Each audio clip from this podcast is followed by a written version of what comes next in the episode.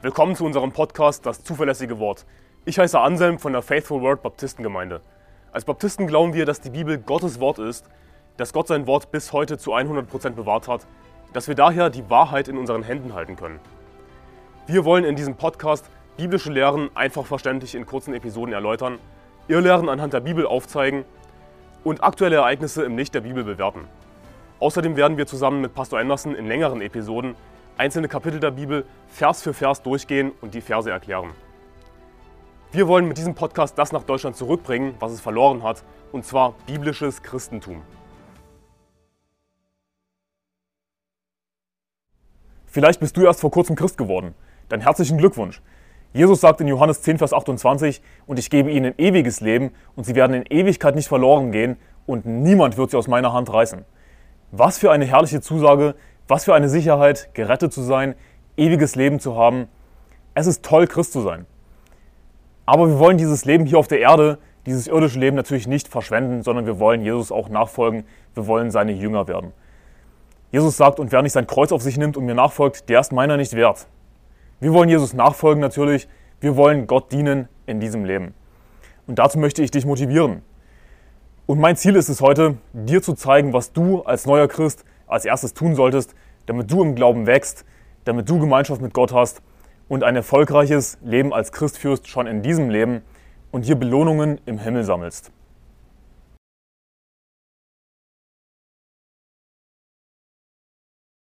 Als neuer Christ solltest du dich taufen lassen. Vielleicht hast du schon eine Gemeinde, vielleicht auch nicht, weil du über das Internet das Evangelium gehört hast und gerettet wurdest. In dem Fall solltest du dir erst natürlich eine Kirche suchen, eine Gemeinde suchen. Die Bibel sagt in Hebräer 10, Vers 25, indem wir unsere eigene Versammlung nicht verlassen, wie es einige zu tun pflegen, sondern einander ermahnen und das umso mehr, als ihr den Tag herannahen seht. Die Bibel ist also eindeutig, dass wir zur Kirche gehen sollen, regelmäßig uns versammeln sollen mit Gläubigen. Eine Kirche ist aber nicht einfach irgendeine x-beliebige Versammlung von Gläubigen, sondern es ist eine Versammlung von Gläubigen mit einer von der Bibel vorgegebenen Struktur, mit einem Pastor und vielleicht auch mit Evangelisten, Diakonen und so weiter. Ich habe auch ein Video gemacht, wie du eine Kirche in Deutschland finden kannst. Das werde ich verlinken. Also, wir sollen unsere eigene Versammlung nicht verlassen, wir sollen uns versammeln, regelmäßig. Wir sollen nicht sein wie die anderen, die nicht zur Kirche gehen. Wir sollen einander ermahnen und das umso mehr, als ihr den Tag herannahen seht. Das heißt, wenn es schon damals, zu Zeiten des Hebräerbriefes, nötig war, Menschen zu ermahnen, Christen zu ermahnen, dass sie zur Kirche gehen, wie viel mehr ist es heutzutage nötig? Und deswegen möchte ich auch dich ermahnen, dass du als neuer Christ zur Kirche gehst, regelmäßig. In Apostelgeschichte 20, Vers 7 lesen wir, am ersten Tag der Woche aber, als die Jünger versammelt waren, um das Brot zu brechen, unterredete sich Paulus mit ihnen, da er am folgenden Tag abreisen wollte und so weiter. Was wir immer wieder in der Bibel sehen, ist, dass sich die Jünger, dass sich Christen am ersten Tag der Woche versammelten.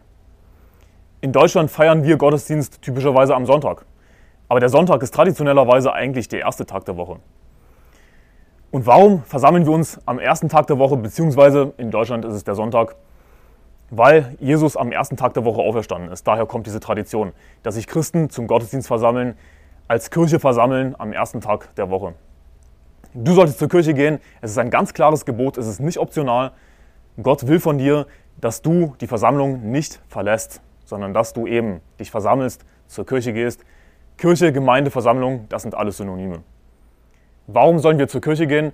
Nun, erstens, weil es Gottes Gebot ist. Wir sollen unsere Versammlung nicht verlassen. Zweitens aber, damit wir nicht mehr Unmündige seien, hin und her geworfen und umhergetrieben von jedem Wind der Lehre, sagt die Bibel. Wir sollen nicht einfach mit jedem Wind der Lehre gehen, uns verwirren lassen von falschen Lehren. Wir brauchen einen Pastor, der die Kirche leitet, sie beschützt vor Irrlehren, vor Angriffen von Wölfen im Schafspelz. Wir sollen zur Kirche gehen, damit wir Gemeinschaft mit den Brüdern haben, damit wir uns gegenseitig ermahnen, Gemeinschaft haben, im Glauben wachsen, im Geist wandeln. Gemeinschaft somit mit Gott haben. Wir sollen zur Kirche gehen, um das Evangelium zu verkündigen, um Seelengewinn zu gehen, um zu lernen, wie wir einer verlorenen Welt das Evangelium predigen.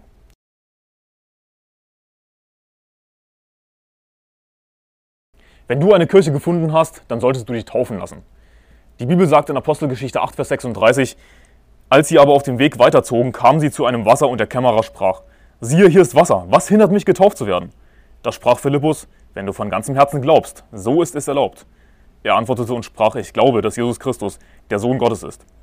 Und er ließ den Wagen anhalten und sie stiegen beide in das Wasser hinab, Philippus und der Kämmerer, und er taufte ihn. Was wir aus diesen Versen lernen ist, dass die Taufe erst nach der Errettung folgt. Das heißt, du wirst erst gerettet, du glaubst erst und dann lässt du dich taufen. Wir werden nicht gerettet durch die Taufe. Die Taufe ist ein gutes Werk, wir werden nicht durch gute Werke gerettet. Die Bibel sagt in Apostelgeschichte 16, Vers 30, ihr Herren, was muss ich tun, dass ich gerettet werde? Sie aber sprachen, glaube an den Herrn Jesus Christus, so wirst du gerettet werden, du und dein Haus. Wir werden nicht durch die Taufe gerettet, die Taufe erfolgt erst nach unserer Rettung. Ob wir getauft werden oder nicht, spielt letzten Endes also keine Rolle, ob wir in den Himmel kommen. Wir erfahren außerdem aus dieser Stelle, dass die Taufe ausschließlich durch Untertauchen erfolgt. Taufe bedeutet auch ungefähr Untertauchen. Die Bibel sagt in Vers 38, und er ließ den Wagen anhalten und sie stiegen beide in das Wasser hinab. Also der Kämmerer wurde nicht mit ein paar Tropfen Wasser besprenkelt, wie in der katholischen und evangelischen Kirche, sondern er wurde eben untergetaucht. Sie stiegen beide in das Wasser hinab. Aber wozu dient nun die Taufe? Die Taufe ist zuallererst ein Symbol. Die Taufe symbolisiert, dass Jesus für uns gestorben ist, begraben wurde, daher eben unter das Wasser und auferstanden ist von den Toten. Daher kommen wir eben aus dem Wasser herauf. Aber nicht nur das, sondern wir symbolisieren dadurch, dass wir mit Jesus gestorben sind. Die Bibel sagt, ich bin mit Christus gestorben und nun lebe ich, aber nicht mehr ich selbst, sondern Christus lebt in mir. Was ich aber jetzt im Fleisch lebe, das lebe ich im Glauben an den Sohn Gottes, der mich geliebt und sich selbst für mich hingegeben hat. Durch die Taufe symbolisieren wir also auch, dass wir mit Christus gestorben sind, dass unser alter Mensch gestorben ist und dass ein neuer Mensch aufgeweckt wurde. Die Bibel sagt in 2. Korinther 5, Vers 17, Darum ist jemand in Christus, so ist er eine neue Schöpfung. Das Alte ist vergangen, siehe, es ist alles neu geworden. Wusstest du, dass in dir eine neue Schöpfung lebt? Dass Gott einen neuen Menschen in dir geschaffen hat? Das ist, was die Bibel sagt. Dass Gott in uns einen neuen Menschen geschaffen hat, einen geistlichen Menschen, der in Gerechtigkeit geschaffen ist, Natürlich nicht unser Fleisch, unser äußerer Mensch. Der alte Anselm ist immer noch der alte Anselm. Ich habe immer noch mein Fleisch. Aber in mir lebt ein neuer Anselm, eine neue Schöpfung, die von Gott kommt, die in Gerechtigkeit geschaffen ist. Die nicht mehr sündigt. Die Bibel sagt in Römer 6, Vers 3, oder wisst ihr nicht, dass wir alle, die wir in Christus Jesus hineingetauft sind, in seinen Tod getauft sind? Wir sind also mit ihm begraben worden durch die Taufe in den Tod, damit, gleich wie Christus durch die Herrlichkeit des Vaters aus den Toten auferweckt worden ist, so auch wir in einem neuen Leben wandeln. Die Taufe hat nichts mit unserer Errettung zu tun. Wir kommen nicht in den Himmel durch die Taufe, sondern durch die Taufe symbolisieren wir, dass wir in einem neuen Leben wandeln wollen, dass wir Christus nachfolgen wollen. Wie ich schon gesagt habe, in uns hat Gott eine neue Schöpfung erschaffen, einen neuen Menschen geschaffen, eine neue Kreatur die in Gerechtigkeit geschaffen ist, die nicht mehr sündigt, aber wir sündigen ja natürlich trotzdem weiter. Warum? Weil wir eben nicht immer im Geist wandeln, sondern auch manchmal im Fleisch wandeln. Der alte Anselm ist immer noch da, der sündige Anselm ist immer noch da. Aber wir können uns entscheiden als Christen, im Geist zu wandeln oder im Fleisch zu wandeln. Wenn wir im Geist wandeln, Gemeinschaft mit Gott haben, sein Wort lesen, beten, singen, Gemeinschaft mit den Geschwistern haben, dann werden wir durch den Geist eben Gottes Gerechtigkeit erfüllen, seine Gebote halten, ihm nachfolgen wir haben durch die neue Kreatur die Chance, eben äh, ein gerechtes Leben zu führen. Und durch die Taufe zeigen wir an, dass wir ab sofort in einem neuen Leben wandeln wollen. Wir zeigen dadurch an, wir sind gestorben mit Christus, Jesus ist für uns gestorben, wir sind mit ihm gestorben, wir sind auferstanden, Gott hat in uns einen neuen Menschen geschaffen, jetzt wollen wir im neuen Leben wandeln. Und Gott wird das segnen. Die Taufe sollte der erste Gehorsamsschritt in deinem Leben als Christ sein.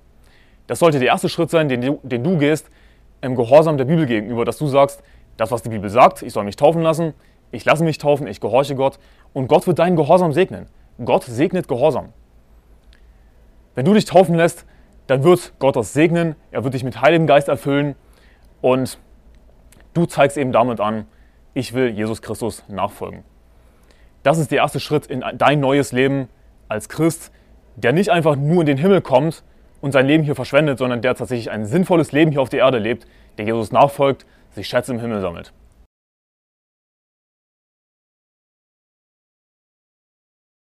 Als neuer Christ solltest du sofort anfangen, die Bibel zu lesen. Denn die Bibel sagt in 1. Petrus Kapitel 2, Vers 2, und seid als neugeborene Kindlein begierig nach der unverfälschten Milch des Wortes, damit ihr durch sie heranwachst. Genauso wie ein Baby komplett angewiesen ist auf die Muttermilch, ansonsten würde es sterben, so sind auch neue Christen, besonders neue Christen meine ich, angewiesen auf die unverfälschte Milch des Wortes, auf Gottes Wort angewiesen. Ohne Gottes Wort, ohne dass du sein Wort liest, ohne die unverfälschte Milch des Wortes, die du als neuer Christ brauchst, wirst du in deinem Leben als Christ überhaupt gar nicht weiterkommen.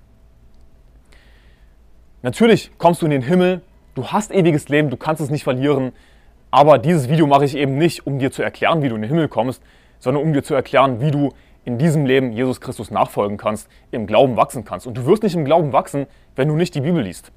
Garantiert nicht. Du brauchst die unverfälschte Milch des Wortes, damit du durch sie heranwächst, ein reifer Christ wirst, der Jesus nachfolgt, der seinen Willen tut, das Evangelium verkündigt, ein Segen ist für, für seine Mitmenschen und sich Schätze im Himmel sammelt und nicht einfach seine Zeit verschwendet. Bibellesen ist nicht etwas, was du paar Mal im Jahr tust, sondern das ist etwas Regelmäßiges. Du solltest regelmäßig Bibel lesen, Tag für Tag Gottes Wort lesen, darüber nachsinnen und dadurch im Geist wandeln, Gemeinschaft mit Gott haben. Und was könnte es Schöneres geben, als Gemeinschaft mit Gott zu haben? Gemeinschaft mit dem allmächtigen Gott durch sein Wort. Das solltest du nicht verpassen. Psalm 1 sagt, wohl dem, der nicht wandelt nach dem Rat der Gottlosen, noch tritt auf den Weg der Sünder, noch sitzt, wo die Spötter sitzen, sondern seine Lust hat am Gesetz des Herrn und über sein Gesetz nachsinnt, Tag und Nacht. Der über sein Gesetz nachsinnt, Tag und Nacht. Wir sollen täglich über Gottes Wort nachsinnen, täglich sein Wort lesen, täglich in Gottes Wort sein und mit ihm Gemeinschaft haben. Du solltest aber sehr darauf achten, welche Bibelübersetzung du liest. Denn nicht alles, wo einfach Bibel draufsteht, ist auch tatsächlich Gottes Wort. Lass mich dir ein paar Beispiele geben. Die keine Hoffnung für alle, die schlechte Nachricht, die altes Leben, die NEÜ, die NGÜ, Luther 2017, das sind Übersetzungen, die Gottes Wort verdrehen, das sind korrupte Übersetzungen. Die meisten modernen Bibelübersetzungen verdrehen Gottes Wort, sagen zum Beispiel, dass Josef Jesus Vater ist, obwohl Jesus Gottes Sohn ist. Jesus wurde von Gott gezeugt, nicht von Josef. Oder sie verdrehen Johannes 3, Vers 36 und sagen, wer aber dem Sohn nicht gehorcht, der wird das Leben nicht sehen, sondern der Zorn Gottes bleibt auf ihm. Das ist ein falsches Evangelium. Sie verdrehen das Evangelium, sie verdrehen Gottes Wort, diese modernen Bibelübersetzungen, die meisten leider. Deswegen, nicht alles, wo Gottes Wort oder Bibel draufsteht, ist auch wirklich Gottes Wort. Unsere Empfehlung ist die Schlachter 2000. Die Luther 1912 ist auch eine sehr gute Übersetzung. Lies am besten die Schlachter 2000, damit bist du auf der sicheren Seite. Und das solltest du nicht auf die leichte Schulter nehmen und einfach sagen, ja, es steht Bibel drauf. Nein, die meisten modernen Bibelübersetzungen verdrehen Gottes Wort. Und du möchtest darauf achten, dass du wirklich Gottes Wort liest und nicht Menschenwort. Ein paar Tipps zum Bibellesen. Abgesehen davon, dass du natürlich täglich Gottes Wort lesen solltest. Und mir ist klar, dass wir das nicht immer zu 100% schaffen.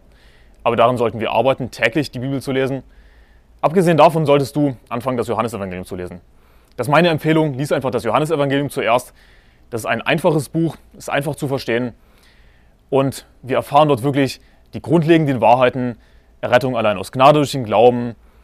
Wir erfahren, wer Jesus ist, wie er ist, was er gemacht hat. Es ist wirklich ein gutes Buch, ähm, um anzufangen, die Bibel zu lesen. Wenn du das Johannesevangelium durchgelesen hast, dann versuche jeden Tag vier Kapitel in der Bibel zu lesen.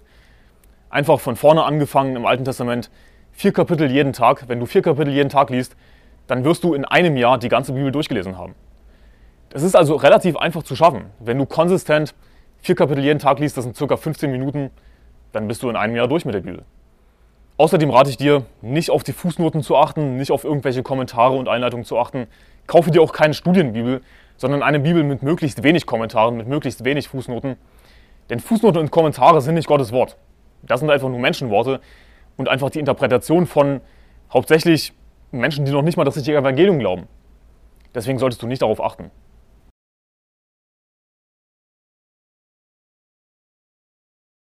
Zu guter Letzt solltest du anfangen, Seelengewinn zu gehen, das Evangelium zu predigen.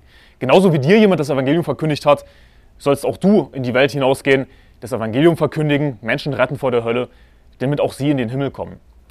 Die Bibel sagt in Markus 16, Vers 15, und er sprach zu ihnen, geht hin in alle Welt und verkündigt das Evangelium der ganzen Schöpfung.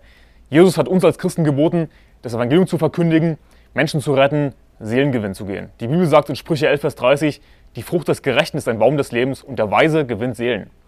Wenn du ein weiser Christ sein willst, deine Zeit nutzen willst, dann sollst du Seelengewinn gehen.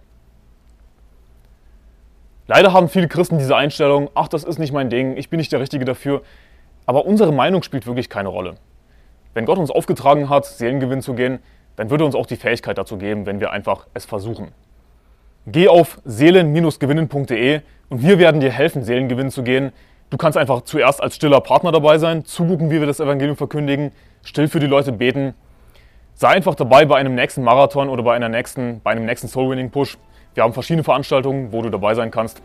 Seelen-gewinnen.de und wir würden dir gerne helfen, als neuer Christ Seelengewinn zu gehen. Ich hoffe, dass dir dieses Video geholfen hat. Gottes Segen für dich als neuer Christ.